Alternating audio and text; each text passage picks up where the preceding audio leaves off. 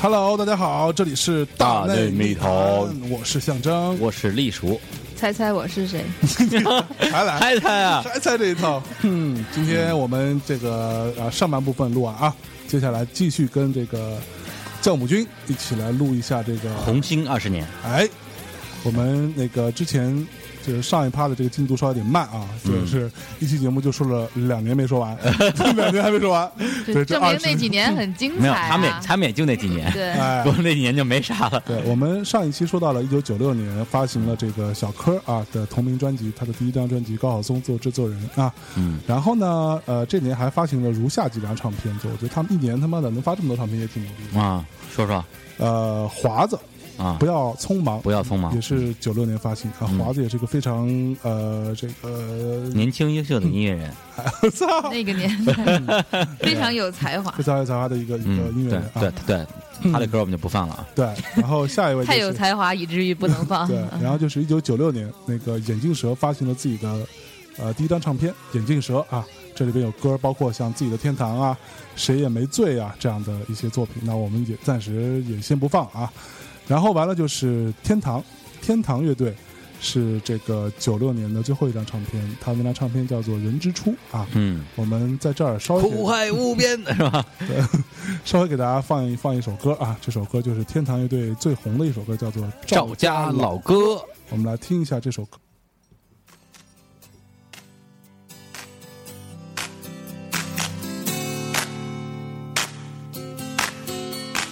生在那张破旧的木板，破破烂烂也算轻松。踏上了你的路，也郑重其事往前走。伸伸手碰不到天边，收回来也抓不到自己，支撑着发了呆的头。想要明白什么？哦哦哦哦哦挺起你那撑着船的胸膛，再硬的拳头也无所畏惧。拍拍身上的土，哼，儿子打老了。勒紧你那松垮垮也是想入非非，摇晃着你的头，你心里想着谁？哦哦哦哦，怎么才能对你说？嘿，老哥，你洋洋得意为的是谁？你心里那杆高低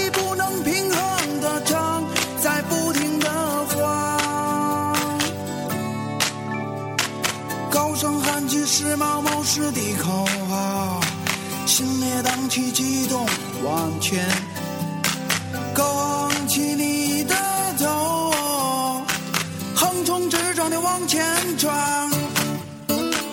翻身，翻身，点点，未来却不是你所想象，只是你看不到，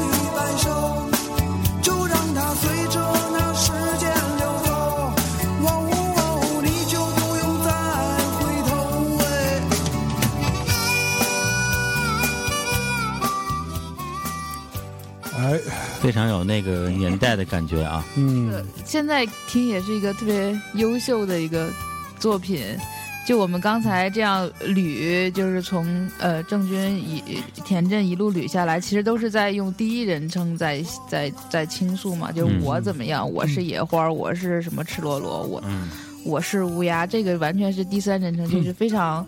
呃，那种呃描写了一个一个那种平常百姓家的那种生活的那种状态，然后嗯。从中又体味到生活的辛酸苦辣，有点那种贫嘴张大民的，那种感觉，就是他就是完全转化了另外的一个视角来对。这个其实相相对于小柯儿也好，那个西米拉伊也好，其实这这那个天堂的东西更加的市井，对更加是，呃，我觉得他也更加开阔，他关心的不仅仅是自己，而是这个整个一个民嗯，生态，就是人生活的一个状状态吧。是。嗯，嗯，好吧？而且他们这首嗯。歌为什么为什么叫赵家老歌？为啥呀？我觉得？可能就是跟这个中国百家姓有关系，啊。有赵钱孙李周吴郑王嘛，嗯。你看赵小姐嗯，是吧？嗯？大家就反正我这写这个人就是一个某某人所以所以，somebody，所以你知道赵其实不是中国姓氏最多的人吗？肯定不是最多的，最多是不不是姓张就是姓李的，姓李，对。对吧？嗯，对，基本上就是张张张家氏族跟李家氏族，嗯，对，三分天下。哎呀，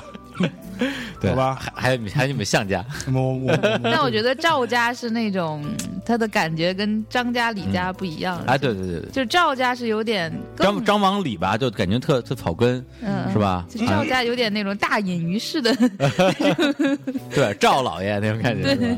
对，就是姓李，就是成李大爷，这就不一样了。叔是吧？李叔，好吧，那我们这个呃九六年啊，就基本上就过过去了。嗯，接下来我们到了这个一九九七年啊，九七年呢，这厉害了啊太，牛逼了，九七年太牛逼了。嗯，这九七年我们得说说一小时，估计。一九九七年发行了什么呢？第一张唱片啊，许巍嗯在别处。哎，这是许巍的这个呃处女作啊，他的嗯第一张个人专辑。对，然后然后这张专辑也是张亚东做的制作人，对，嗯，然后我们废话不多说啊，先进一首歌。许巍第一张专辑的第一首歌，然后每一次只要听到前奏，然后我眼泪就会掉下来的，嗯我的秋天。我的秋天。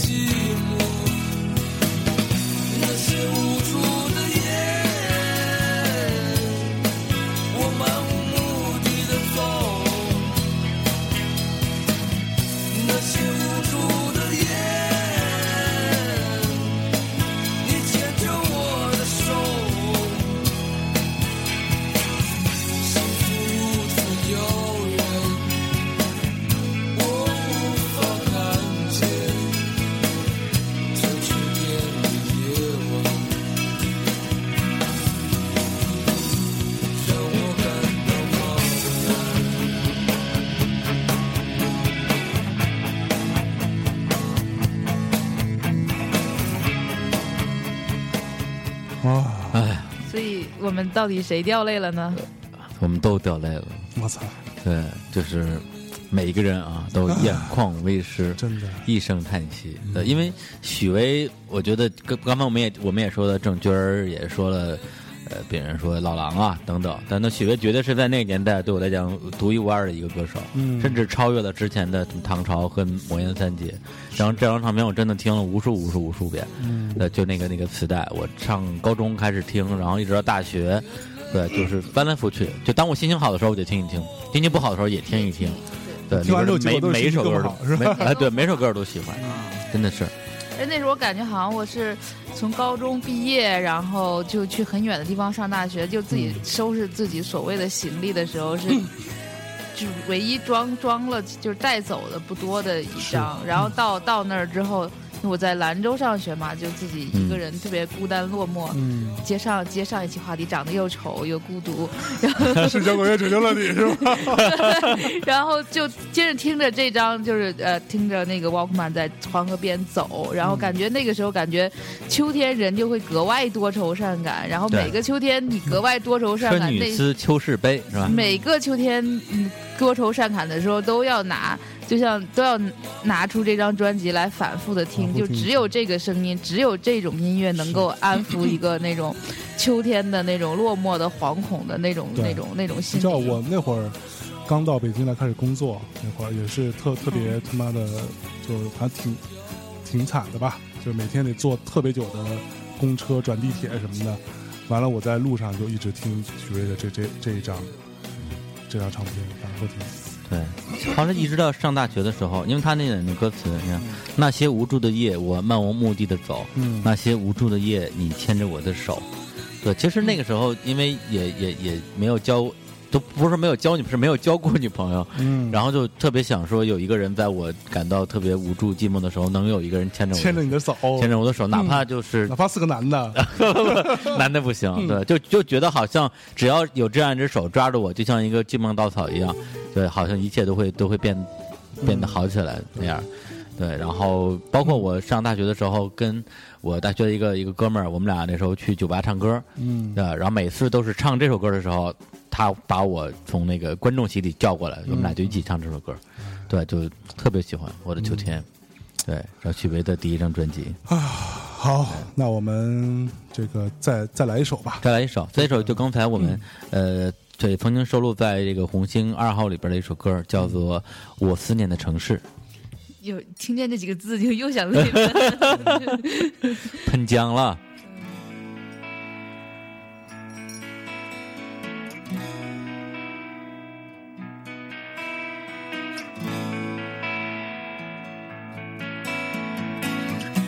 思念的城市已是黄昏，为何我总对你一往情深？曾经给我快乐，也给我创伤。曾经给我希望，也给我绝望。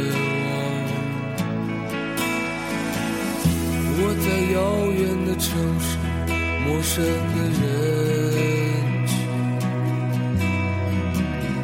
感觉着你遥远的忧伤，我的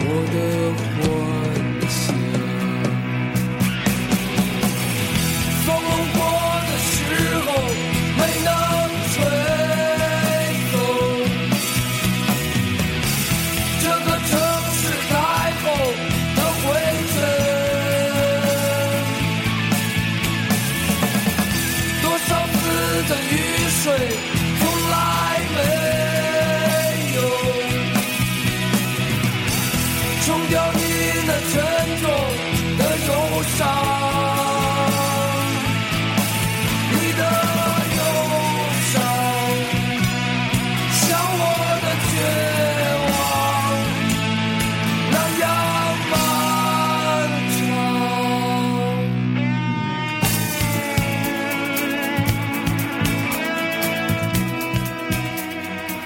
风吹过的时候，没能吹走这个城市太厚的灰尘。多少次的雨水从来没有冲掉你那沉重的忧伤。你的忧伤像我的绝望，那样漫长。嗯，反正在我呃以前我我我不是讲过还去那个地铁卖过唱嘛，嗯，你就唱这个是吧？开场就是我我的秋天，然后哦，第二首就是我思念的城市，嗯，对一般就是这两首把在别处跳过去了是吧？唱不动那个，唱不动。那个唱不动，那你拿木木吉他唱那个来不动那个，对，主要是那那个歌词是吧？就在我进入的瞬间，对我多想死在你怀里。对，进入还行 是吧？嗯，对，然后我分界的城市，我觉得它整个的那个调性跟刚才教母说的那种感觉其实特别像的。对，这个我分界的城市，它是一个特别抽象的概念。对他，不是西安，不是北京。对我觉得，我觉得对于那些有故乡，然后就远离故乡的人来讲，他也许也许是自己的离开的一个地方。对，那么对于我从小到大一直生活在北京的一个人来讲，我分界的城市可能就是在远方的一个我去过，然后又离开，或者是想去一直没有去的一个城市。其实对就就是专专辑的这个名字嘛，对，在别处在别，处嘛，就生活在别处对才会有这样的一个，somewhere else。somewhere over the window 呢。就是你在一个地方，然后你感觉你不属于那里的那种感觉，其实挺难过的啊。就是比如说你在对在一个公司，你觉得你不属于这里，然后就在一个城市，你觉得不属，就是你跟你周围的人群格格不入，你总是以一个旁观者的眼光去看待这些事情，就是那种 那种感觉，其实就是自己也难受，别人看你也难受，然后你总觉得你是属于另外的一个地方，甚至有人觉得我什么来自火星或者怎么样的，就嗯无法好好的融入当下的生活，这个怎么行啦？你要 就要就就就每当，尤其当教母菌跟那个呃公司的同事说你答应我的活为什么今天做不完，嗯你就要放弃了。那哥们儿说因为我怂，然后的时候酵母觉得说自己是格格不入啊。不是你，不是你说这让我想起郑钧特别啊，第四张专辑里边有首歌叫什么？答应我的事儿，你从来不去办，你呀这个没谱青年，这也是郑此钧的歌。情此景，我觉得说到他真的有点浪费，就是就是就是对我觉得就是如果呃就前面特别那个什么的话，我觉得你在一个地方你舒适你自在你你你你怎么着，就是不要在别处，就是你就活在当下吧，还是活在当下，然后在当时我呃刚开始进行这个北漂的这个生活的时候，北漂啊，呃，这两首歌，一首是我思念城市，另外一首是这个呃北京，北京不是我的家。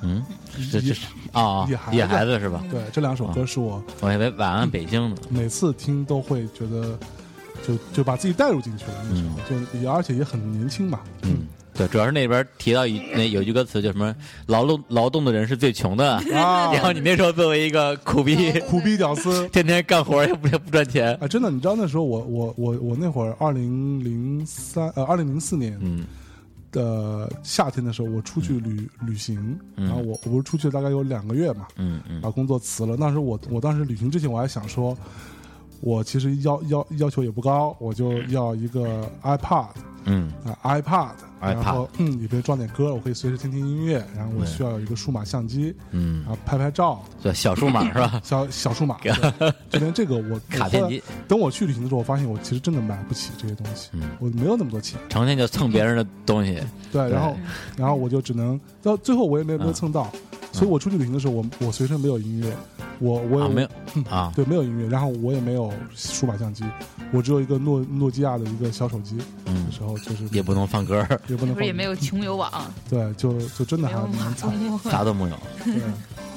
所以那时候我我到那些地方之后，我就晚上听音乐，我只能拿那个他们那当地的那个收音机来听歌，嗯但收音机里那种地方基本上都放个蔡依林什么的，嗯嗯，所以我对于什么什么呃什么看我七十二变啊什么都特熟悉，这老放我靠，什么布拉格广场那会儿我 操，对，也也挺好听的。嗯对，对，然后许巍这张唱片，当年我我据我所知卖的也不算特别好，嗯对他头两张其实在红星卖的都一一般般吧，对，但是的确是影响了那一代的文艺青年，嗯。然后那个以至于好多就是在许巍开始转型之后啊，时光漫步、蓝莲花，每一刻都是都是崭新的，就是说那些后许巍时代听歌的人，跟我们这种从他妈的在别处开始听许巍的人，就完全觉得哈没没得聊，对是吧？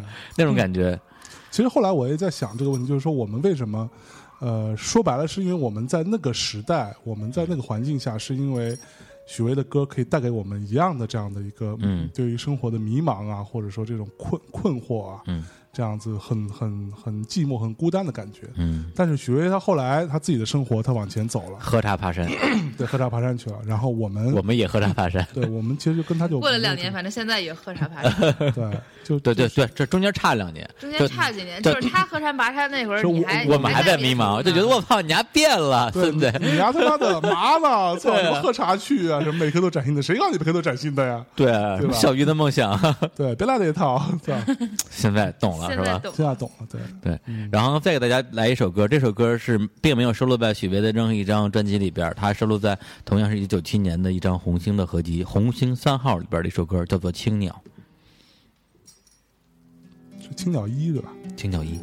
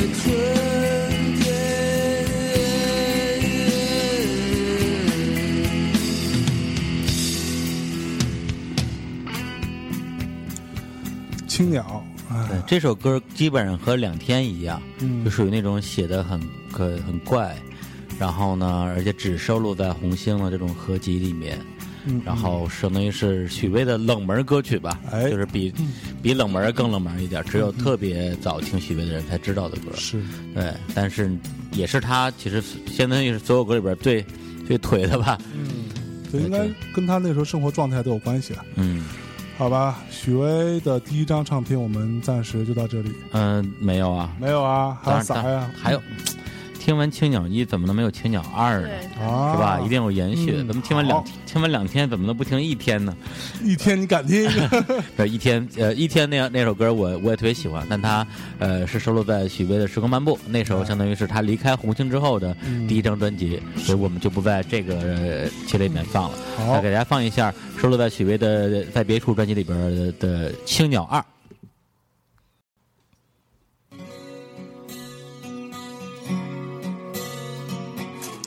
这这些歌当时都会弹，对，现在都会弹。这么丧啊，这些。他现在音乐节反正也不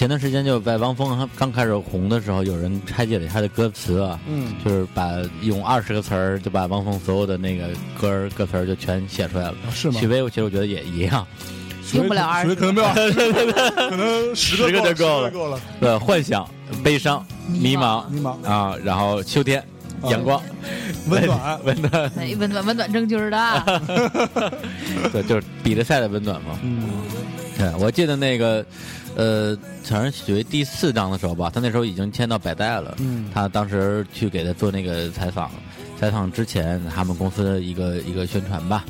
呃，这就是我就在我当时看来，我觉得属于那种有点港台系的那种宣传的这个大家都是港台宣传啊，，对，港台宣传。然后我其实我说白了，就我觉得他，我觉得他应该没听过许巍前两张。嗯嗯，对，然后呢，就跟我这说，许我们家许巍艺人牛逼啊，人家有文化、人文啊，对，绝对是当代的这个文学巨匠。他的歌词曾经收录在一个什么，许巍是是是有一个歌词收录在中国的一个什么文学的那个库里边啊。真假的？有有有，他跟崔健以前被收录过。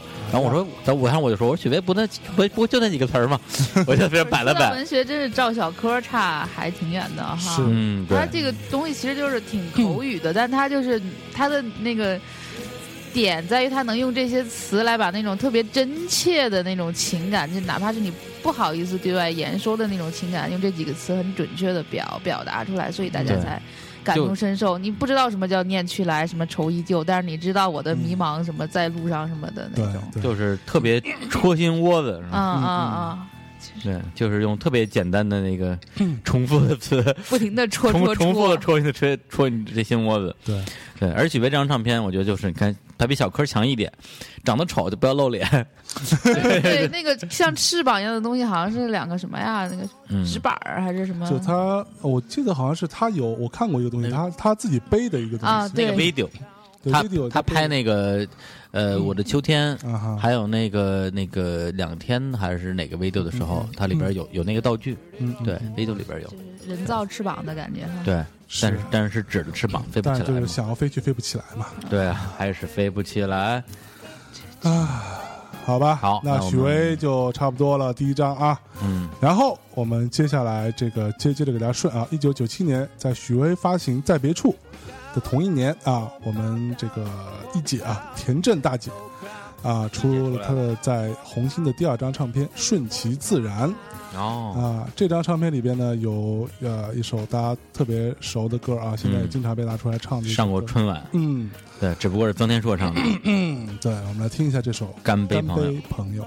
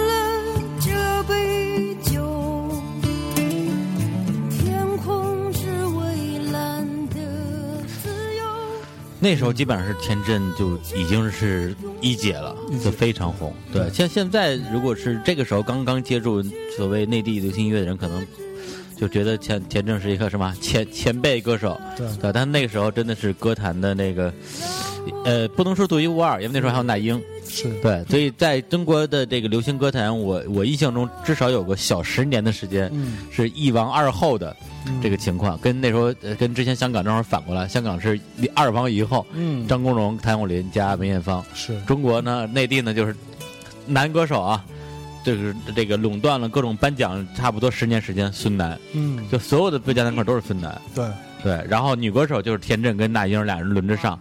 对，结果有一次就是还闹闹闹出一个一个风波嘛，嗯嗯大概好像是那个评选单位一开始答应这个奖是给田震的，是结果后来颁给那英，然后田震摔话筒嘛，大对家上网搜田震摔话筒，是对，曾经闹得很大动静。对其实当时这个那个时候的状况，因为我其实稍微有点记不清，应该那个那英出《征服》那张，应该差不多也是这个时候。嗯，就那英去去，当时签给华华纳吧，我记得华华纳，然后在呃台湾做的唱片，对。然后征服那张征服对啊，征服了整个宝岛和华语地区。对。，就这样被你征服，是吧？跪着唱征服，对。然后当时田震就是靠这个，呃，包括野花啊，包括干杯朋友啊这样的歌，嗯。嗯。啊，那这这张唱片我们再听一首吧，就再听一首，来自于这张唱片的同名歌，叫做《顺其自然我们来听一下。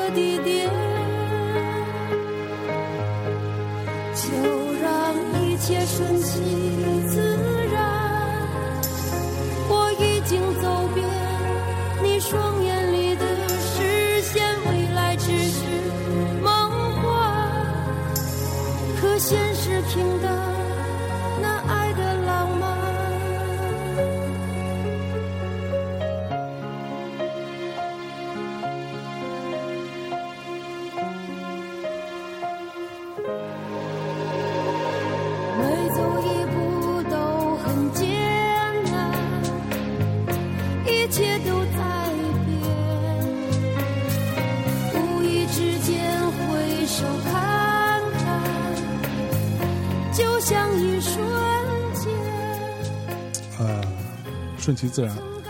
其实我呃后来在我从业之后，接触过很多台湾的这个音乐人啊，当时有很多这样的说法，说这个呃台湾音乐人都觉得，就是音乐水准做得最好的是嗯在内地，在这在北京，嗯，跟台湾比起来，其实然后后来我就问他们一些这些这些这些著名的音乐人们，我说那到底你当时听了什么觉得好？嗯他说，呃，当时听两呃两个部分吧，一个就是魔岩三杰和唐朝那个那个时代，就是摇摇滚乐这个部分，流行音乐听红星当时的这些东西，就听完，包括像田震的东西，包括像小柯，包括像许巍也好，什么嗯，对吧？就他们听完之后觉得说，我操，你就那个时候的台湾流行音乐人觉得说，原来没没听过这种东西，没听过做这么这这么有劲儿的东西，对。然后他们也从这儿学了很多东西进去，对。对，而且那首歌我觉得真的是，甭管咱们现在听来，呃，可能是有一点点情感表达过剩啊，嗯。但是那时候听起来就真的觉得特别真诚。嗯嗯。对，包括田震也好，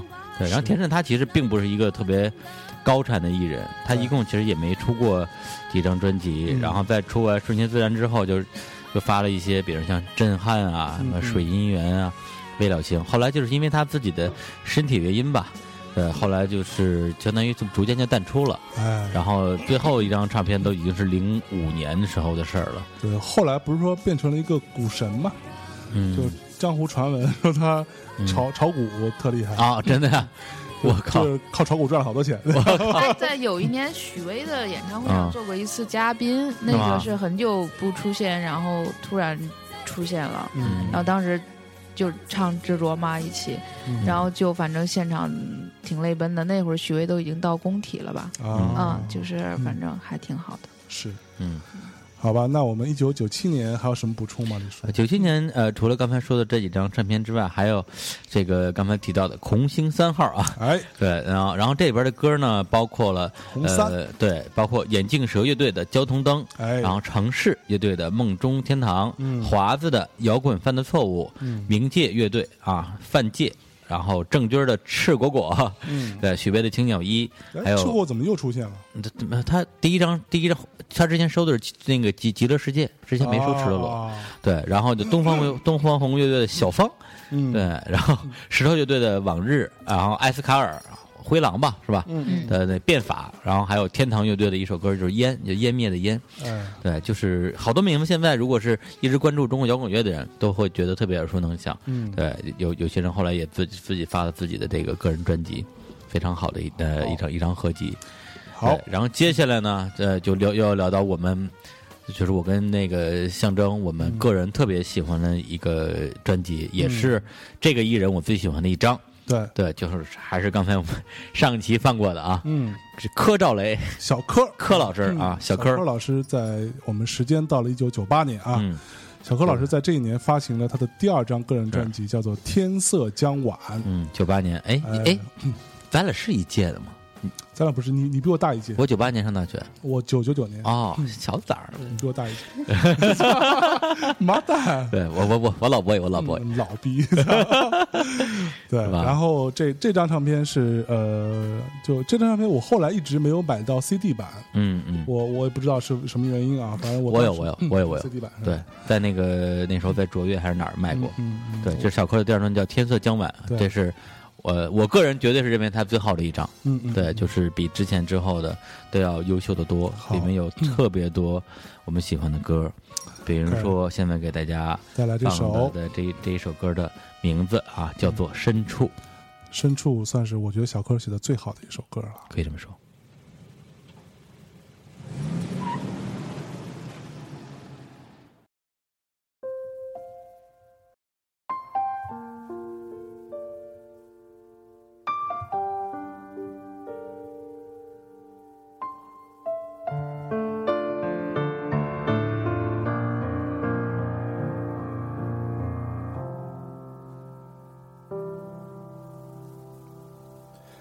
在人群深处，你我都孤独。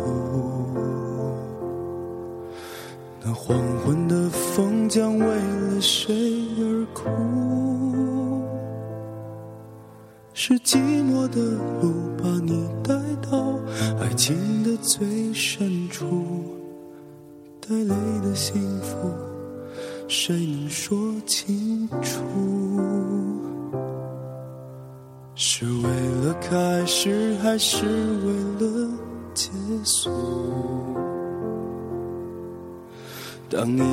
走上那遥远的路，是爱情的苦把你带到寂寞的最深处。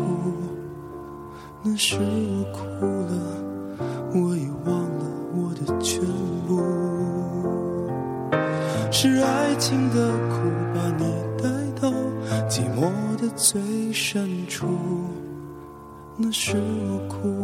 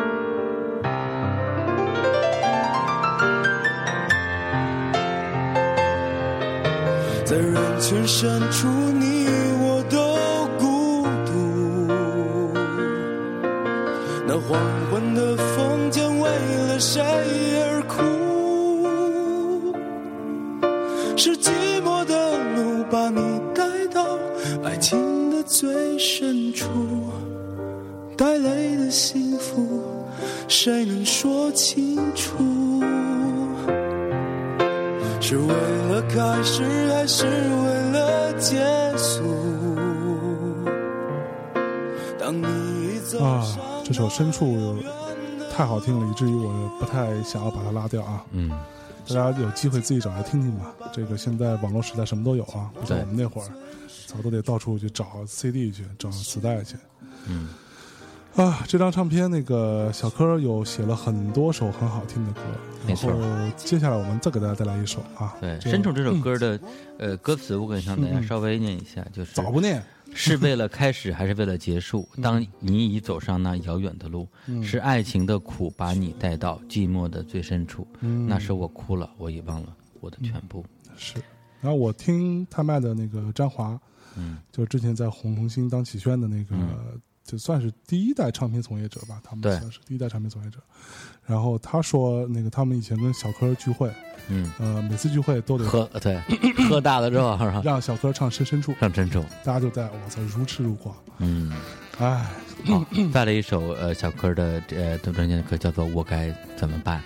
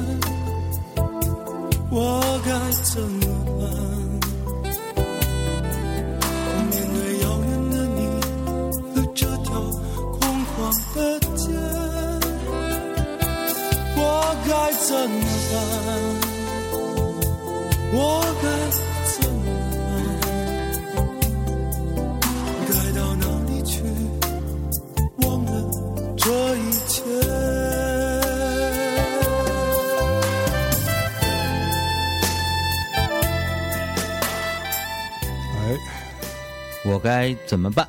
嗯你是这种年纪，该如何面对空虚啊？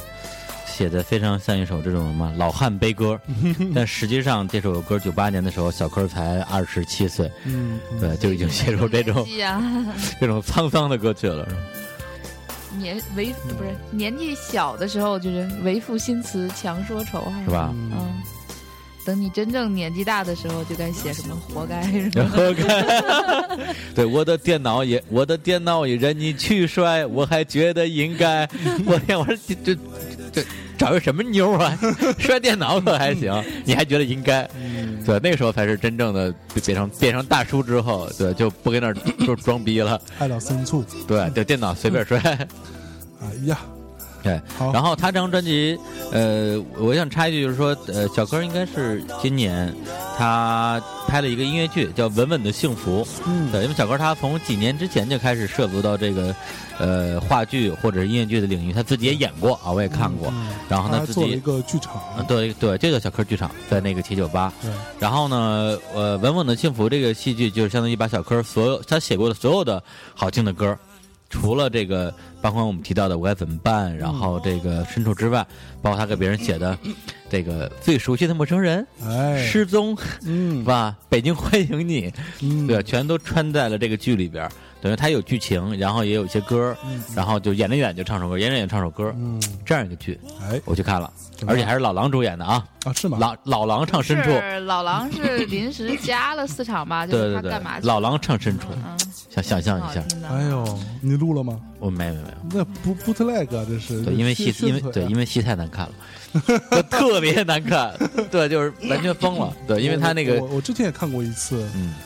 我当时小柯自己还没做剧场，嗯在那个朝阳九个嗯，剧场那儿演了一个什么什么音乐剧，然后我一看那戏特别不好，对，我觉得咱们就真的是咱咱们都是有一说一啊，对。对，好听就是好听，对，难看就是难看，是。对，因为他那个戏完全就是为了把这些歌串在一起，然后随便堆砌了一些情节，嗯，然后对，就是以至于我觉得咱能咱能别别演了吗？就好好唱歌好好唱歌就好了。嗯不是这，我觉得是在这个行业上，他是追求一个另外的一种突嗯破，就是怎么把这些东西串串起来。但是，就是戏剧跟音乐完全是两个不同的门类，就跟畅销作家导电影一样，他其实不懂那个另外的。一个一个门类的 做法又看黑又看行业规则的，但是你不能说这个作家不是一个好作家，这个歌手不是一个好歌手嘛。对？你你你让谁谁谁去画一个画儿，估计更难。就是我觉得，就是大家还是在现在这个社会上，就是会抓住更多可能，而觉得自己特别可能，就是忘了自己应该特别专一的去做一个最擅长的事情。比如说那会儿，就比如说红星，我们上集分享的跟这集前半段分享，他可能。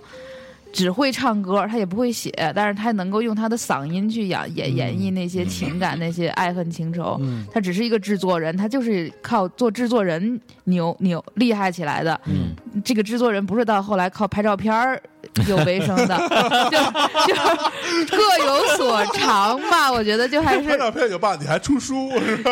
出书也就罢了，还卖不出去。对，出去吧，还继续拍照片，还帮艺人拍，哎，对啊，就是还是在一个那个专很怀念那个专业和专一钟情的那个时代。我真心觉得他拍照片就只是为了拍姑娘，他拍姑娘只是为了上有下文儿。我我猜我所以猜测啊，所以什么叫黄金时代？就是你在钟情特别热爱一个东西的嗯，时候，你才是黄黄金时代。金时代，哎，真的，而且当当一波人都是这样子的时候，就是个黄金时代。对啊，嗯，就像民民国时期的那些那个文艺圈一样，是吧？对，那帮逼 没好东西，真的。对，就是对。跟这儿插一句，就是我我做娱娱娱娱记以来啊，就老有人问我说，你给我讲点儿，娱记的黄金时代对，是哪就讲点就是就跟你一样，拉倒吧。对，你们俩共同经历了娱记，差不。多嘛。不过其实真是你们那一代娱记，才会真的去问一些音乐的问题。对，到现在已经完全没有了。你去哪里他妈的懂个毛音乐？对，而且我刚才就是不是一直在翻郑钧、翻许嗯巍、翻小柯的采访嘛，都是我零五年、零六年写的。不是，你就搜郑钧、郭晓涵，对，许巍、郭晓涵，许巍、郭晓涵出来七篇，我就不知道从哪开始看起。然后郑呃那个什么小柯郭晓涵说了三篇，然后我我不知道问的那 就是他他回答的那些问题，我现在我都看不懂，我也不知道为什么，是不是生了孩子之后变傻了？反正那会儿 我们都觉得是，就就很容易。你说那会儿见了那么多精英，现在随便一个马克都忽悠走了，对吧？就就到底到底什么是我的黄金时代呢？嗯就是现在，就是现在。对，今天用 B 轮，明天用用用 C 轮。我操，马克呀，你个屌丝！呃，别人会扣工资不？真的啊扣扣你股份，你知道不？好吧，那我们接着回来小柯啊啊，小柯，那个这张专辑里边有一首歌是当时在各种排行榜，那时候我们还在听一个叫做《中国歌曲排行榜》，哎，对，简称在那个中歌榜，中歌榜啊，郑阳老师 FM 九七四，郑阳老师，后来还有武周彤老师哎，主持的，在那个时候，这首歌作为一首很文艺的作品，拿过中国榜的这个冠军。这首歌的名字叫做《夕阳往事》。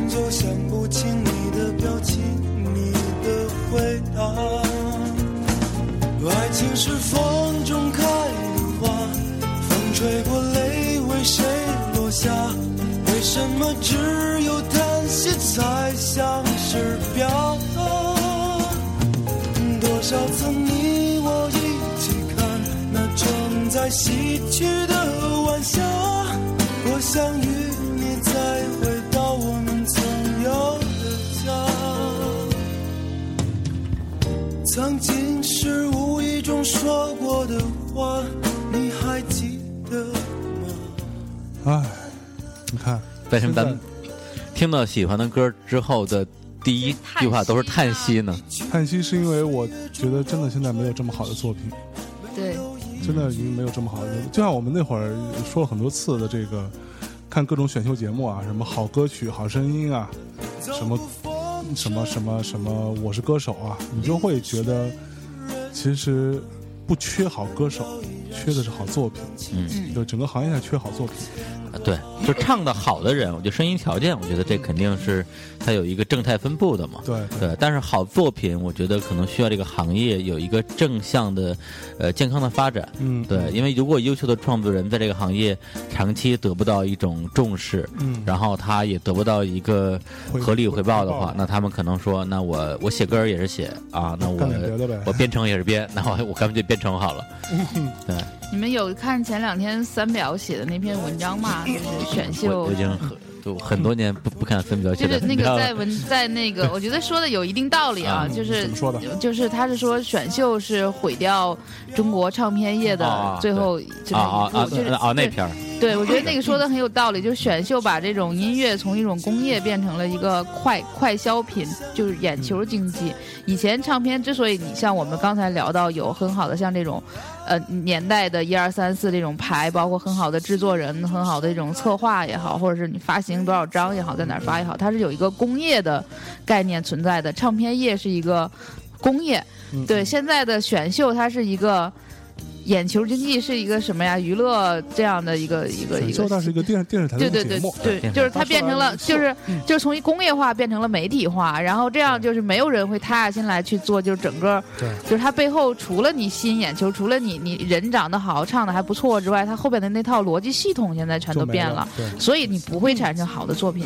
我觉得就是三表虽然人比较那个高冷，但是这个太这这个观点，我觉得还就是值得值得琢琢磨啊。因为其实说白了，选秀节目和选秀明星，它的背后是电视台，电视台要的是什么？要的是收视率。对，那说白了就是我需要在你这个呃这波人出来之后，迅速榨干你的价值，完了我明年再来下一波，他要要的是这个东西。对，所以许巍是五十年、二十年这样长出来的，田嗯震也是，但是现在的歌手都是。快生快长，一年生草本植物，就 这个就有点嗯，对，因为我觉得它是一个呃逆向的传播的一个过程。以前是我做一个东西给你听，对，对。这是过去的时代。现在是你们想听什么，我唱给你听。对，其实这里头我倒是觉得我自己的看法，我觉得呃，对于唱片行业造成根本性伤害的音乐行业吧，音乐好作品造成根本性伤害的，除了选秀之外，还有一个最还有一个更大的一个毒瘤是中国移动所代表的这种运运营商体系。嗯对他们，其实说白了，他们在整个唱片行业。呃，没有收入来源的情况下，他们给了你收入来源，但是他控制了你的命脉，对，彩铃不是中国音乐的救世主吗？对，就告诉你这个，所以说你的歌就得是彩铃歌，嗯你得朗朗上口，你得你得是那样的，后来变成特别俗的东西，对吧？就就所我们所谓的这种我，当然不是说所有的网网络歌手都很俗，但是那些红起来的网络歌手都还蛮俗的东各有，西他们各的性对，那这个是一实际上就就就刚才咱们说的所有东西啊，我觉得你选秀也好，你觉得嗯彩铃也好，其实我我我倒没觉得说它是毒瘤啊，或者是一个一个稻草，然后压垮的这个行业。我觉得这些东西其实都存在，都合理，嗯只不过他们当这两个东西成为了唯一硕果仅存的存在，嗯就没有一些一些其他的更传统的、更正向的模式，就全靠两个之后，那这东西它自然就会变得畸形。对，没错而，且之前都是结果导向的嘛，对，就是现在就是纯结果导向，就是你这歌做出来，就公司也好啊，或者什么也好，就告诉你，问你说你花多少钱，你给我赚回来多少钱，就完全是这个逻辑。那你要去赚钱，你必须去拉彩铃，去进各种彩铃包，对吧？会有这样的一个逻辑。就像那会儿，那个呃，我我那会儿很早之前跟张华有一次聊天儿，然后就张华就跟我就说，哎，我我就觉着现在真是他妈的不不好弄。我们那会儿就知道说我们怎么把一个艺人啊，把一个东西推出来。只要我把东西做内容做扎实，然后我我做什么什么什么什么什么事儿，对，这个艺人就能出来。现在已经不是这样了。嗯现在你你你你你你你东西做扎不扎实，你能不能推得出来，跟这也没关系。你恨不得这艺人都签约完了，你还得让他偷偷去参加个选秀。对你得让他有有有这样的一些渠道，然后你想办法去跟中移动打个打好关系，嗯然后让他们帮你去入彩联包，帮你选什么季度营销这种 M Star 各种鸡巴玩意儿。对这些东西其实是，呃，对于唱片公司来说，当你没有收入来源的话，你只能去走这个渠道，要不然你生存不下去。对，所以我觉得其实也没什么可抱怨的，就咱们也没有必要说太精英主义，就是说现在流行的都是垃圾之类的。嗯对，既然有人喜欢当年，比如刀郎啊，嗯或者是那种那些老老水大米，现在有这防空传奇，既然大众喜欢那，OK，它存在就是有价值的。嗯，那么谁为那么谁来为我们就是像我当年我们这样的小众来服务？对，对，那那现在的唱片，其实我觉得它会变得，或者音乐行业吧，音乐内容制作行业吧，变得嗯特别扁平化了。是对，就它已经不是一个大公司推出一些像红星这样的厂牌，推出许巍、推出田震、推出郑钧的年代了，都是一些艺人他们自己唱歌、自己录音、嗯自己发布。对，这种发布其实实际上就已经理解为一种发行。对对，那到到最后，呃，可能是靠着呃大家的人气的一点一点积累，然后到最后。利用一个某一个机缘巧合，比如像郝云，比如说像这个逃跑计划，嗯嗯。对，或者是像旮旯，嗯。对，就突然有一个机会，机缘巧合，他就变红了。嗯对，我觉得这种这个通道还是存在的，只不过就是有点嗯。涓涓细流。对对，对，不像当年。变，得越来越窄。对，对，就是很多时候是要说白了是靠运气。对。对，然后在整个这个工业改变过程中，其实留给过去的那种有点高高在上的唱片公司的那种空间，其实会变得越来越狭窄，因为你说什么都没人听你的了，对，就会有点尴尬这。种贵族老去的感觉哈。对，有这种感觉，对，就是大不列颠是吧？所以所以象征一直在爱和爱，对，但是夕阳往事，我觉得你们 你们两个，包括做大内密探也好，包括我们共事这么久也好，我觉得你们身上是有那个遗留下来的东西的，就就像旧时风骨。对，就像那个布达佩斯大饭店一样，就是他可能传了一两个门童下来，他还保持着那个 那个那个感觉和优雅。这个东西在象征身上，我包括在李叔身上，还是能够，就是就是平时互相插是互相插，就是还是有这个。情怀和专业精神在的，就包括刚才我们在听小柯的歌的时候，也在聊，就说小柯后来发现了曹芳，现在象征在做曹芳，嗯就有一种那种师傅带了徒弟的那种感觉嘛。我觉得你们俩可以聊一个这个。对，因为曹芳就是曹天后啊，嗯，对，跟我跟那个嗯象征，我们都合作很长时间。是对，因为曹芳的《遇遇见我》那张唱片嗯是我跟先生我们一起做的，对，然后那之后的唱片《比天空还远》，嗯嗯，对，也是大家一起一起做的唱片的所有的企划。对，对，然后呢，呃，他最开始出道其实就是因为他参加了一个叫什么星网什么原创歌曲大赛的这么一个，他在成都上大学，对对，上东上大学。然后他唱了一首西叫对叫西西洋情歌，对是吧？也是西洋，对，那歌怎么唱的？夕阳，你那么的忧伤，你那么怀念他和他的遗忘，嗯。特别好听。而且，呃但我唱的不好听。嗯当时，而且那首歌，那那个呃没有录音版本，但网上你应该能搜到那个视频。那时候曹芳哇，那叫一个水灵。对十八岁蹦蹦脆，就是特对特别漂亮我。记得那会儿小柯发现曹芳的时但是他但他不是因为那个比赛，对是因为他小小柯好像去云南还是去哪儿玩玩，然后路过一个音像店，嗯然后音像店里面买买买磁带，突然放听听一个一个一个老板在放一首歌，哎，说这这这歌不错，这谁唱的？他说这是我一朋友的一个 demo，放我这儿就我就没事拿来放。没没事放一放。他说这这这个好，我要认识一下。对，对，结果不是我这样，小柯是先听了这个 demo，、嗯。然后知道了这个人，然后然后后来就发，后来在那个比赛里边，啊。他发现了曹芳，说啊，你就是 demo 里的那个人，啊，然后两个人认识了，然后曹芳曹芳就辞职，啊，不是辞职就退学，退学，对，然后就一个人跑跑到北京来给小柯当个助理，对，对，当录音助理跟那。个奶茶和陈升的关系，啊，不不太一样，不太一样。对，这小柯老师为人师表啊，嗯，不一样。我操，真的吗？不一样不一样然然然后我记得当时小小柯说了一番话，小柯说曹芳就是我遇见的一个就是天天上掉馅儿饼嗯的一个奇才，嗯一个怪才。嗯，说天上掉的这馅儿饼，它不是一般的馅馅儿饼，它是一个彩虹馅儿的馅儿饼。小柯自己的这么这么评价嘛。嗯，还真是。对，然后完了就出，嗯，在小柯的这个呃呃指引之下吧，指导下出了曹芳的第一张唱片《嗯黑色香水对》，我就惊艳整个这个，黑色香水真是太惊艳了。太牛逼了那。个时候真的，我操！一听就哇，这谁呀、对啊，然后一看那个唱片封面怎么拍成这样，然后这企划怎么做成这样？这这这对，以至于我在零五年第一次在陈绮贞的北京的一个一个弹唱会上嗯遇到曹芳。我怕我就说：“哎你这唱片我觉得不行啊，你不能这么做。”然后说一大堆，唐芳就是你谁呀、对曹曹芳说：“ 我认识你你吗你熟啊，你管我呢？对，那时候曹芳就是也是一个那个 浑身是浑身浑身是刺儿，对，一小朋克。嗯，对然后后来还不是被被咱降服了，是吧对？啊，那必须啊！对各种曹曹芳标题的节目啊，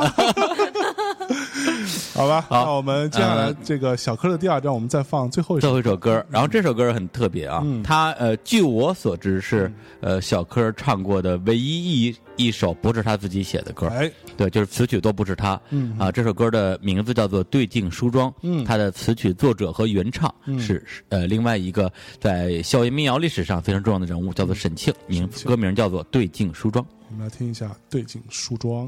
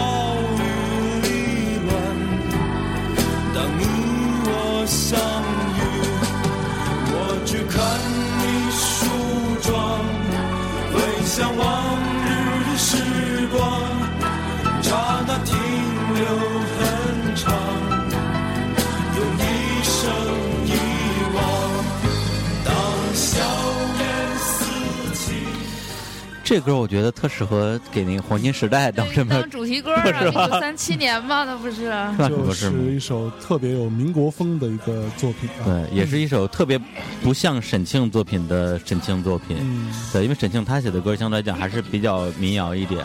这首歌比较不知道简单吧。比较简单，这首歌不知道为什么，对，不不知道为什么突然写一史诗出来，我还以为张洪亮写的呢一。个人的史诗，对 嗯对啊，或者黄黄舒骏写的，黄舒骏写不了这个，是吧张洪亮有可能。对。然后这首歌的呃歌词啊，呃当年就特别喜欢，而且我听到这歌的第一版还不是不是小哥唱的，是呃沈庆版的，应该也是九六九七年的时候，我上高中的时候，他沈庆有张专辑叫《这么多年以来》，嗯，对，那也是掉词儿的，高中带到大学，对，就是被我那个那个磁带被我听烂了两盘儿，就是那个那个听的词条都没没词儿了。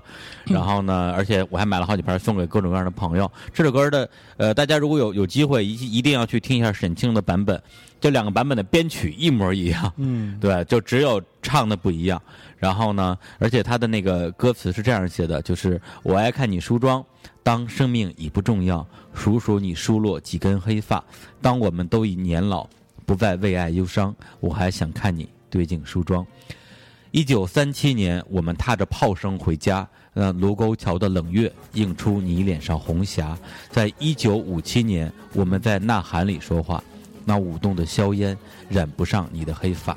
嗯，对，而且我觉得就是这两个版本啊，它除了在个别的字句上的那个呃，就是旋律做了一点点小改动之外，它有一个最大的变化就是他们改年份。嗯，对，因为沈庆是是应该是沈庆是先唱的，而且是写成沈庆自己写的歌嘛。嗯嗯，他一开始写的是在一九三七年和一九六七年，然后呢，呃，然后后边呢，就是说，在一九九四年中秋节你要去远方，请你在镜前停留，让我不再害怕。但是到了小柯这儿，就变成了一九七七年和一九九七年嗯中秋节你要去远方。我觉得这个就是属于特别小的细节的地方，但很有趣。我觉得肯定是说，在这个特定的年份，嗯嗯，对这发生了些事发生了些事儿。对于沈清来讲是一九四年，对于小柯来讲就是一九九七年，嗯就不太一样。沈清一九一九四四七年就 就有记忆了，活得蛮老的哈那。就想就就想象嘛，嗯嗯，对，所以我觉得这两首歌真的是你对照起来听，非常非常的有意思，哎，嗯，好吧，那小柯差不多咱们就就就差不多了。到这里了啊。对，然后呢，就是基本上小柯的呃黄金年代啊，嗯就是我觉得最好的两张唱片《念来去》跟《天色将晚》也留在了红星唱片。但是，他后期的嗯作品也有一些我觉得还不错的，比如说小柯的第四张吧，嗯。小柯二零零二那第三张嘛。第四张，他之前出过一张《日子》，哦，对对对，日子就是影视作品的那个。是，对，小小光那那张那张其实我觉得也不错，它里边别人有像那个这个北京秋天的黄昏嗯，是吧，都特别好听哦，听对，那首歌整个的嗯。感觉，我觉得跟刚才那个夕阳往事就会有点像，对，对，梦见你穿着红红的衣裳，还有你出门时化的妆，嗯，梦见你呃问我是不是永远爱你，我说是啊，你说要哭了，对对对对，老老老老泪，想起当年唱的零一七年还没有遇到这样的一个对对，姑娘，那那些无助的夜，对，是漫无目的的走。啊，漫无目的的走。啊。漫无目的的撸啊，对，然后然而且小柯还他还有一首歌也是红星时期的很红，嗯。就是他跟田震合唱的《千秋家国梦》，哦，那个特别的红。巨史诗，对，这也是大史诗歌曲。那时候我专门练过，因为他跟那个田震两个人唱的那个声部不一样。嗯对我还专门去听他那个和声。于是风雨里奔波着什么一如今已沧桑的你，嗯，特别牛逼。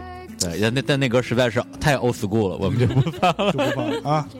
好吧，那我们接下来呃介绍一个在红星时期特别重要的一支乐团，对一九同样是一九九八年没错，发行的自己的第一张唱片，这个团就是麦田守望者啊，不是五月天吗？嗯，我操！好，麦田守望者在一九九八年发行了自己同名专辑啊，嗯在红星的这个呃厂牌下，嗯，我们废话不多说，先来一首歌，他们这张唱片最著名的一首歌叫《在路上》。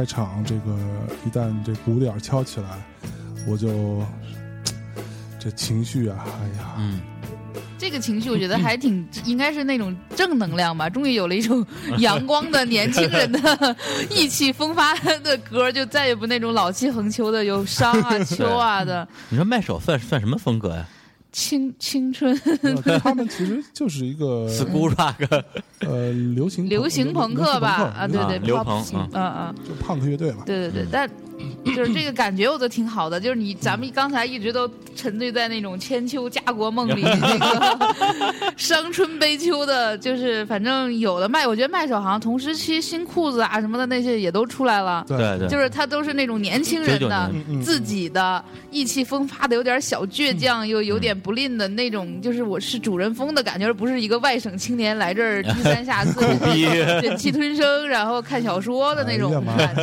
啊。看小说看小说还行，看不看逻辑思维啊？不是在路上也是小说嘛，他是凯鲁亚克的小说嘛，嗯在别处也是小说嘛，是米兰昆德拉的嘛。但是我感觉我，如搁我现在的话，我可能更喜欢《麦田守望者》这种年轻时的意气风发。那是那是因为你已经不再年轻了。对，可能是吧，就跟就跟你萝莉喜欢大叔，然后大婶儿喜欢鲜肉一样吧，我觉得 是吧？有这个反差吧。但是我觉得现在我听这首歌，我还是会觉得很，就是那种我要被那个劲儿对对对，我走路都是那种颠着的那种，对，我觉得这其实这个跟这个年代有关系，嗯就是说你每一个人经历的年包括你，包括你，你是哪年？包括肖肖伟，他比那个许巍他们肯定就就小小一辈儿了小，一辈儿，对他的成长环境就不一样。然后包括那个，你像他出唱片的时候，基本上赶上九九年朋朋克那一波，呃，包括那个嚎叫的无无聊军队，嗯对对，那什么反光镜啊也出来了，然后新裤子也出来了，他是跟那波一起混的。啊而且其实那会儿已经有网络了，对，对，就是像北京这种大城市已经有网络了，不是那而且紧跟人紧，而且紧跟着朴树马上就出来了。对对，就是那个奔腾一下民族酒吧，就 到那个时代了。温迪酒吧，我靠，对啊就是感觉真是翻了篇儿了哈。对。啊，然后而且那会儿，包括清醒，对对对。啊对，清醒那会儿，你看那个 对吧？那沈对清醒，大家可能不知道啊，就是现在摩登天宫的老板沈林辉，沈林辉。他最开始做那个呃摩登天宫，是因为他想给自己发唱片，然 后他乐队叫清醒乐队，然后他们那会儿就是在以一种这种非常年轻人的姿态啊，啊那会儿还有果儿 VC 呀，就，也还就就是挺好就是。一直都强调说我这个生活在现现代化，然后我就有网络有电脑，然后就是这么一个状态。上班族嗯那种感觉嗯啊。对，就就就不会穿的那样，不会像许巍那样，就穿的穿个西服啊什么的，挺像样的。对啊，那我们再来另外一首啊，来自于麦田守望者啊，麦手一首特别欢乐的歌曲《绿野仙踪》。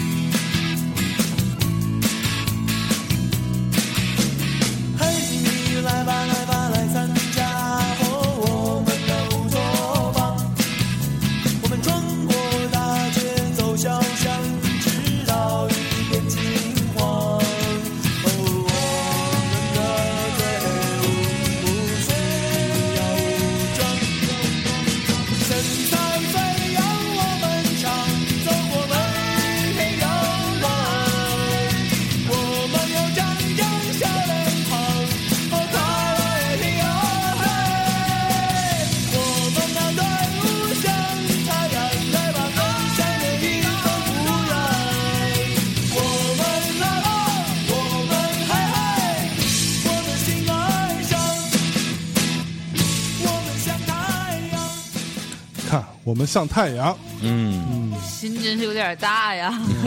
朝气蓬勃的哈。嗯，好吧，那那个，我还记得我那时候看过那个《绿野仙踪》的那个 video，嗯，对，麦手他们还是拍了一些 video 的，包括整个红星，然后这首歌的 video 拍的就特别的逗逼吧，因为他因为那几个人长得其实挺奇形怪状的，然后他们那个 video 里边就用了一些当时可能觉得还挺流行，现在看了特土的一些那个就是扮扮相吧，嗯然后呢，印象比较深刻就是那时候我觉得可能是审查的问题，就不太允许在这种视频的作品里面出现乌托邦这个三个字儿。哦，对，所以当时我记得好像是改成了我们的形而上，对我我我有一个印象这这里头有啊，我们的乌托邦，我们的新闻上。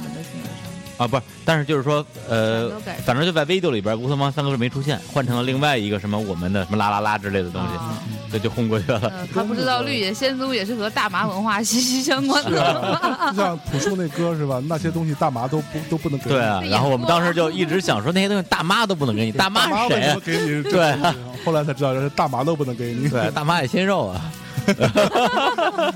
好吧，然后九八年就是这个啊，我们刚刚主要是放了这个小柯和麦田守望者啊这两个对，，我觉得咱们要不然就是一口气把麦手的歌放下来吧，嗯因为这个乐这个乐队他呃他我觉得还算蛮蛮幸运的，在于说他一共就出过三张专辑，但基本上还都是算是在红星的体系下出的。嗯嗯他第一张的这个呃九七年出的这个九八年，呃就是同名专辑，嗯，然后他的第二张 Save at 是两千年，两千年啊还是在红星唱片，这是一张有点实验、嗯有点电子的一张专辑。对，开始玩电子这张，，对，然后他们的呃，就是插一句，他们的第三张专辑就是这个《我们的世界》，嗯。是二零零六年在泰克麦田发布的。哎。但那个时候因为泰克麦田收购了，因为那时候那时候红星唱片已经没有了，对，他们收购了红星唱片的所有版权。嗯嗯，对，然后正好复活唱片那时候张华应该也在吧？张华在，对，还是当年红星的人，还是那些人，还是那些人，张璐也在。张。璐也在，对，对，所以就是就我相信那时候那个乔伟他们应该还是挺爽的。嗯嗯，对，然后就出他们的第三张唱片《我们的世界》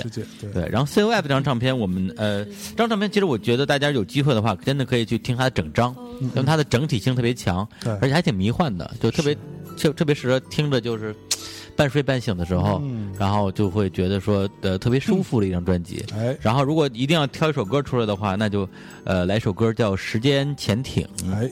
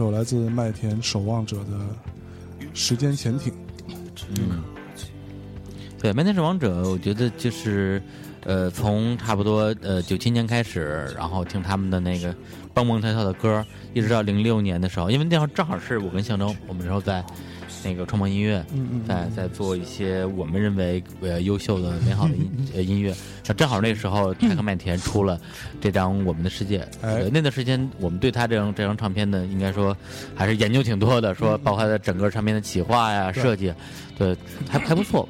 那设计是肖伟自己做的，肖伟自己做的。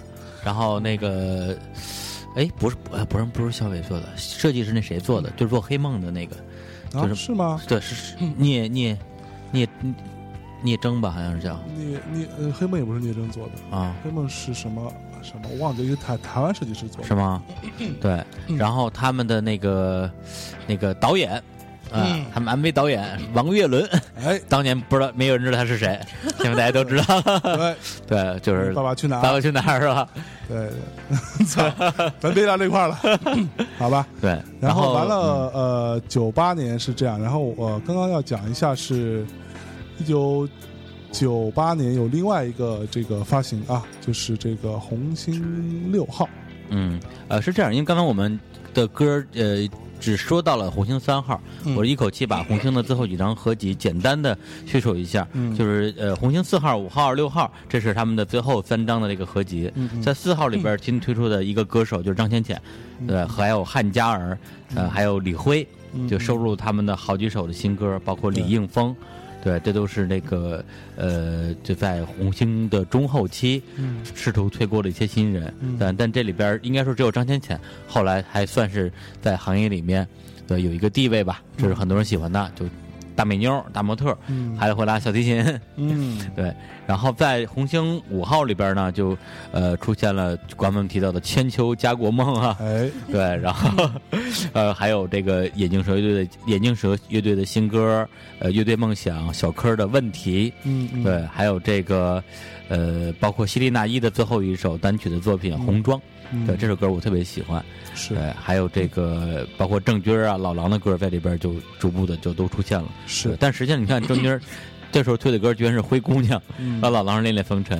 嗯，也还蛮奇怪的，对，然后在这个红星呃六号里面呢，呃里边的歌曲除了呃大家已经熟悉的《麦手》之外，比如说像这个呃天堂乐队的新歌，还有刘伟叫《百姓歌》，嗯。对，还有一首这个呃李辉的《残阳》，嗯。还有这刚才我们提到的胡兵跟希林娜依的这个《归去来》啊，哎，对，也收录在这张这张合集里面。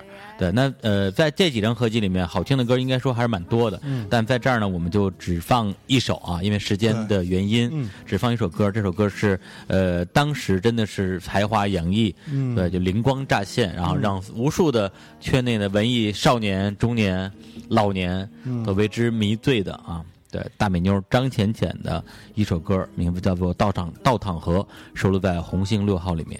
九八年，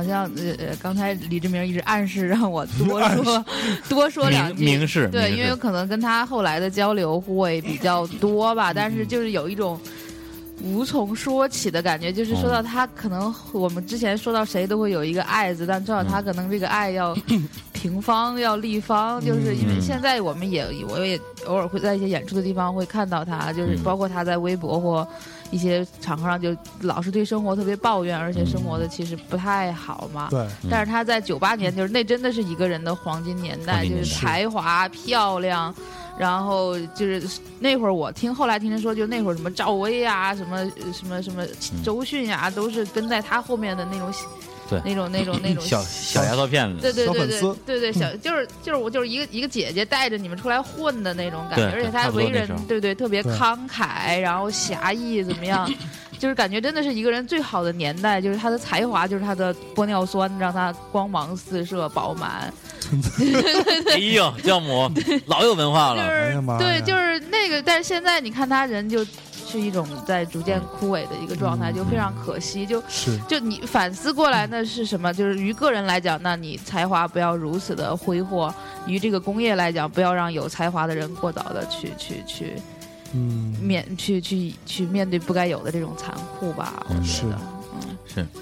呃，浅浅浅他他出过几张，就是好像好像就出过只出过一一张专辑，张稻草河对，呃不，他那张专辑好像是罐头，罐头那罐头那一张，嗯对，然后不灵魂出窍，嗯。专辑名叫灵魂出窍，啊，后来再出就是那种所谓的口袋唱片呀、啊什么的，帮他出的。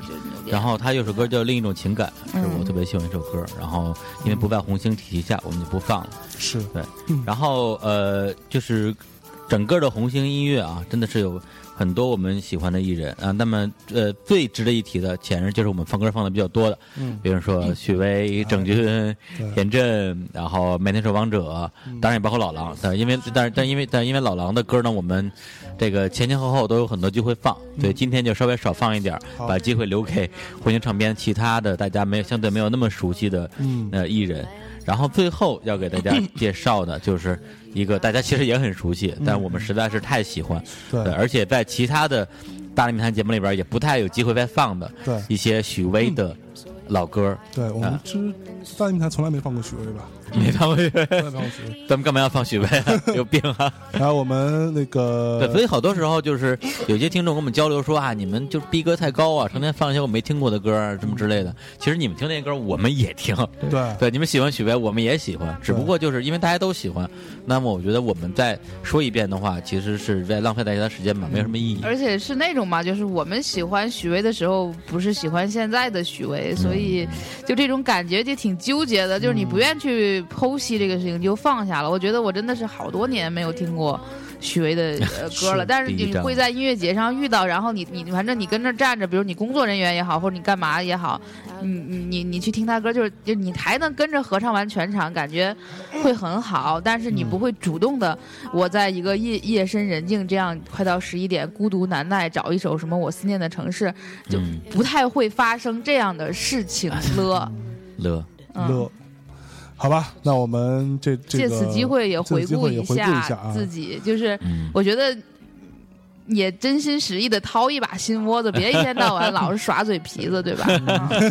嗯 好吧，那我们呃，这个红星二十周年啊，啊这个我们最后一张给大家分享的唱片，就是两千年发行的许巍的第二张个人专辑《那一年》。嗯，呃，我们先来一首吧。先来一首这张专辑，应该是呃被后人啊嗯这个翻唱啊也好，或者是呃喜欢的最多的一首歌，嗯叫做《故乡》。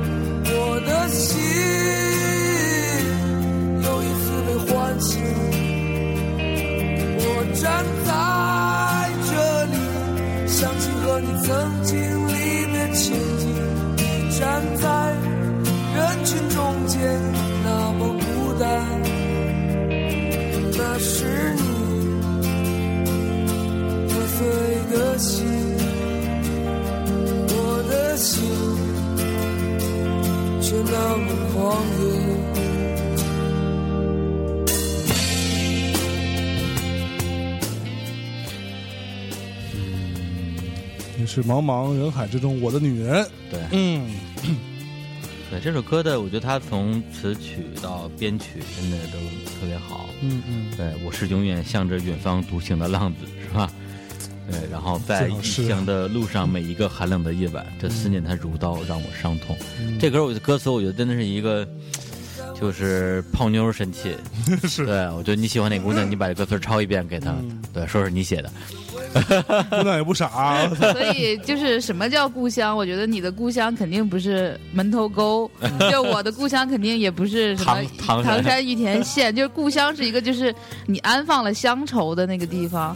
那这个地方它应该是哪儿呢？那你们各自的这种心灵上的这种故乡是哪儿？在在哪儿呢？嗯，就肯定是在姑娘怀里。就是你回忆的肯定不是，不是，而且就是很多文学作品里，包括什么的那种，它表达的是对你最原始的那个地方的一个厌弃，很多是这种的，就是那个肯定不是你的故乡，就是什么十十八岁什么离城啊什么的，十六岁什么。今那叫什么来着？反正就类似的这种，就是位姑娘啊，就是他呃，十六岁出门远行，嗯就这种，他表达的是你对你所所谓的那种地理地理位置上的故乡的一个非常的一个厌弃。是但是你的那个，像许巍这个歌里表达的那种故乡的那种眷恋、那种温情，是你内心的那样的一个故乡。这故乡可能就真的像象征说的是某一个姑娘的怀里，怀里是某一个什么，就是大学宿舍，或者是某一个。像就像李叔，就是在在他进入的瞬间，对，就是在姑娘怀里，对那个可能才是你的故乡吧，啊。我那天有有跟我们节目的另外一个嘉宾叫 Hooky，他就是一个一个台台台湾的啊进，进入了。没没进你妹。聊文化呢，严肃点儿聊？聊聊文化，然后就我就想说，为什么我对台湾这个地方还算是蛮有情节的。嗯所以说，在我所生长的这个城市，因为我们正好在北京长大嘛，嗯对我觉得既幸运又不幸。不幸在于这个城市变化太快了，也就是在我小时候熟悉的呃美好的一切，然后随着城市的变迁，慢慢的就消失掉了。但这种消失，我也不能说就不好，只是说它可能就是呃，在我心里，在我在我心里面，我我一直想回去那个地方已经不复存在了。嗯，对，那那这个时候我的故乡就是故乡成为了一个虚拟的概念。嗯嗯。那么这个虚拟概念，我就会去找一个我觉得它会更像我的故乡的地方。嗯那么，那么台湾可能在我之前的想象里边，它保留了中国很多传统的文化的一些对对部分，包括它的这种民风，它里边的呃，就是大家的一些这种呃社会的一些一些呃道德吧。嗯对，然后包括我也去过台湾，的确它部分验证了我对故乡的呃一种想象。对，所以就是说，呃，我想每个人真的是有可能都在心里面找一个，也许还还停留在原地，还像当年一样的，或者是他已经呃已经是远离你的生活，然后你去呃去设定一个新的虚拟的故乡。嗯，对，我特别想分享今天上午我为什么会突然聊到这儿。我今天上午去办签证什么的，就是很麻烦，中间要等两个小时，然后就打车什么的也很麻烦。我就想随便找个咖啡馆坐那儿去弄弄东西，嗯然后去洗洗去回回邮件什么的。但走了很久都没有找到咖啡馆，就很焦虑。然后我当时脑子里蹦出一句话，就是这种。就星巴克是我的乡愁，就是就是一下就 low 了，姜母。就是就是你能理解吗？就是你到你你你习惯于找一个你熟悉的环境、对你舒适的环境去做你要做的事情。当这个事情一旦跟你抽离开，让你无法接触、无法适应的时候，就这个时候就是你乡愁的原原没错动力。其实就啊啊啊像我之前我在跟那次跟贺宇还是跟谁我们录节目，嗯，说的时候，我那时候去我们去英国，然后你是抠死他是吧？对，在路上 Costa 是你的乡生愁。生，生病了，嗯，等我在那个迪拜机场，就真的病呃重感冒很严重，然后我就看到一家 Costa 的时候，然后我就坐下来，跟他要一杯水的时候，我觉得就觉得内心还挺安定的，对对对，因为这个地儿我比较熟，就虽然这这个地方在机场里边，就他有什么东西我也知道，嗯。它东西什么味儿我也知道，他给我的餐巾纸长什么样我都知道，就是我当时就是特别想要一个，就也没吃早饭，就特别想要一个热麦芬，想要一杯拿铁，我就想要热热麦芬加拿铁加一个可以上网的地方回邮件，这个这个就构成了我的乡愁。嗯，这么说的话呢，全世界的麦当劳都是我的港湾。对，要要要甜筒，鸳鸯的。哎呀妈呀，嗯，是吧哎呀，好，那我们再来一首专辑的另外一首啊歌，嗯它的名字叫做《方向》。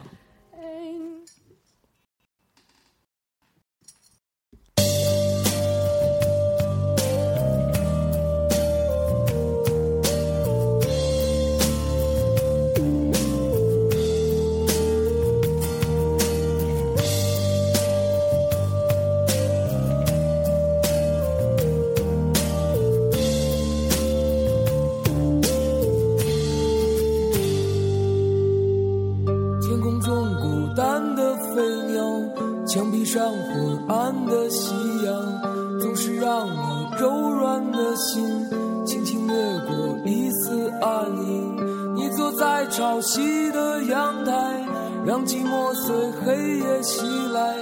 那曾经闪亮的心啊，为等待你开始暗淡。你坐在潮汐的阳台，让寂寞随黑夜袭来，任那寒冷的秋风肆意吹乱你为爱等待的心。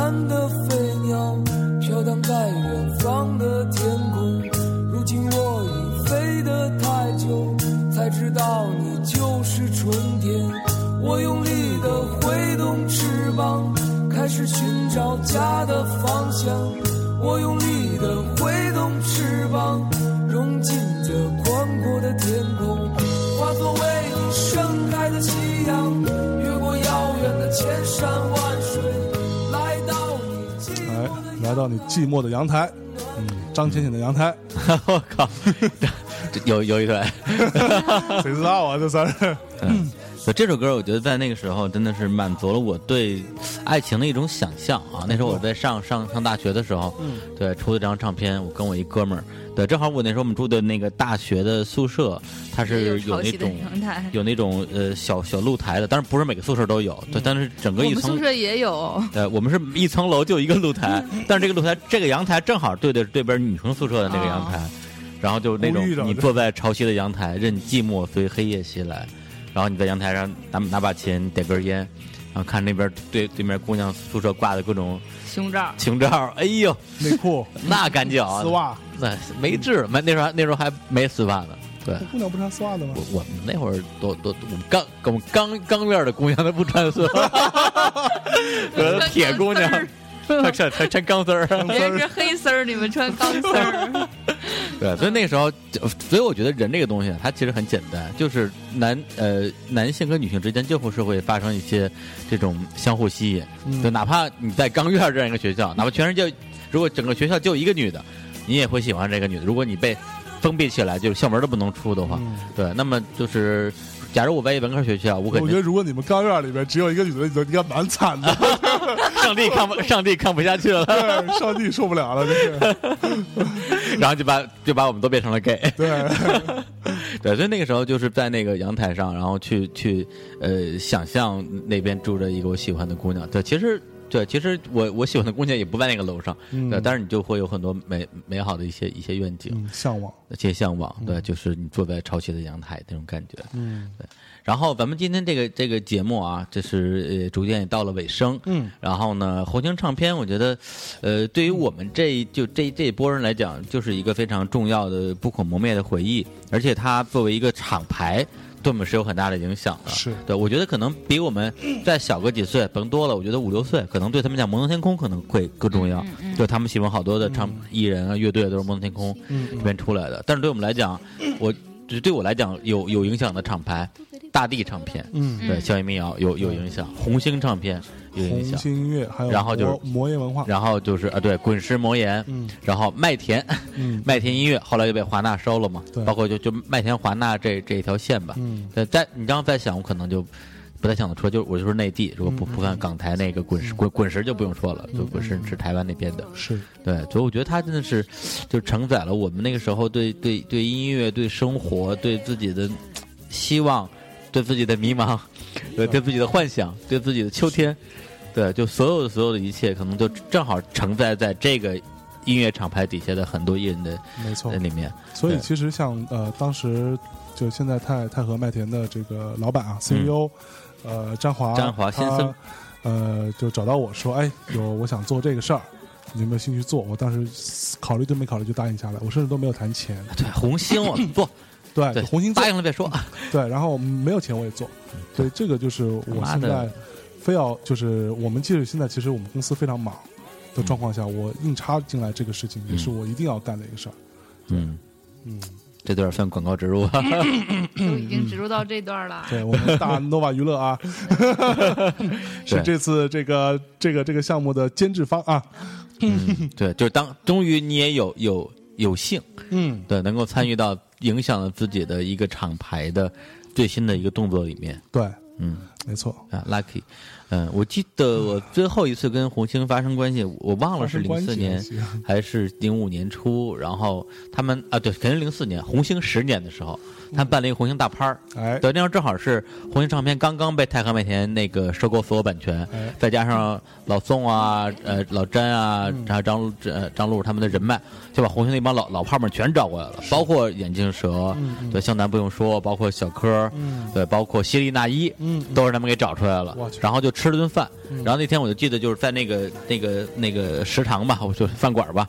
对，然后就循环的用用电视放他们之前的一些 video，、嗯。我甚至还看见袁泉，嗯袁泉见过红星，对袁袁泉他们有出过一首歌。出过一首歌，叫合唱过一首。啊，出过一首歌，对对，合唱跟希利娜依合唱一首歌，然后呢那首歌还还特好听，嗯，对，叫叫叫什么我想啊什么之类的，对，他们后来好像有有一个大合唱叫什么嗯。“真的爱你”之类的。对，然后那首歌本身就特好听，而且那首歌的 video 呢，用的那个画面又是那个电影，就是张元拍的那个叫《海南海南》的电影，啊里边朴树跟那个袁泉搭讪，说你给我留电话号码呗，嗯。然后说就就就写手上了，然后两个人就眉来眼去的，我说哎呦真美好，然后袁泉还有张亚东，哎对对，还有张亚东，还有周迅，对，对，然后袁泉在那个 video 里边也特别的漂亮，特别的青春，就是变就但是现在也很漂亮，但那个时候你像也就小姑娘二十郎当岁，对，对，然后在那个大拍上，然后我也不知道为什么那段时间可能，嗯，也不需要为什么，反正就就喝大了嗯。啊。当然，当时，当时我经常喝大嘛。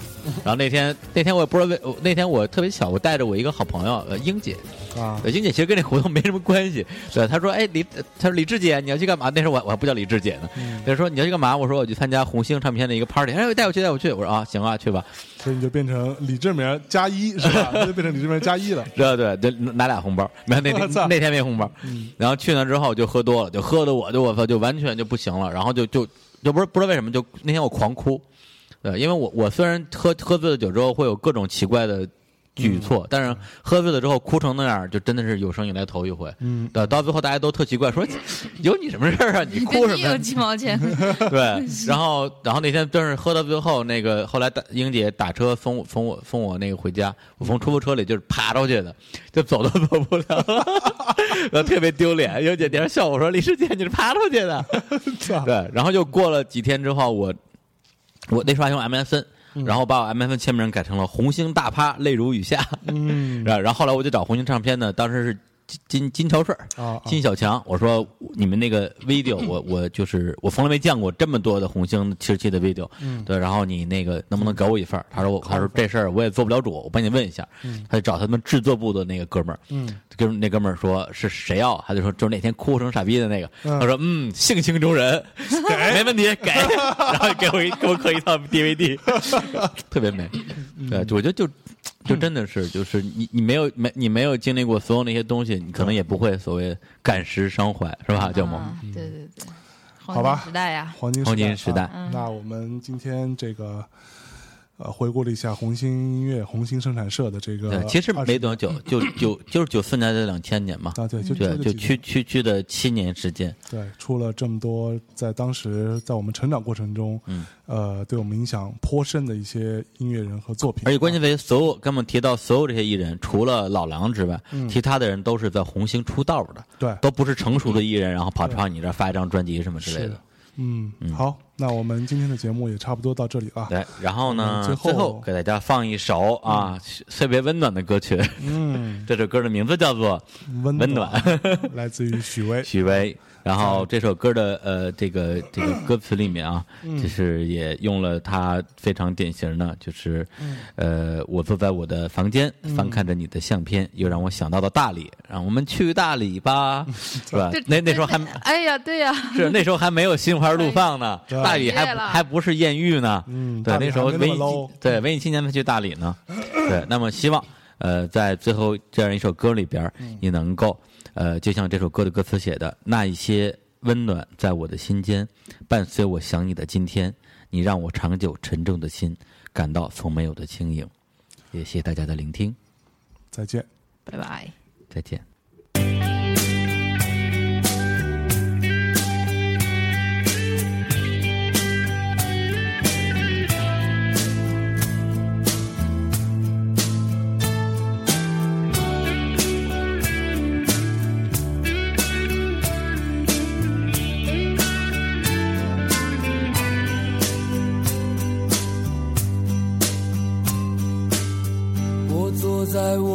房间，翻看着你的相片，又让我想到了大理。阳光总那么灿烂，天空是如此湛蓝，永远翠绿的苍山。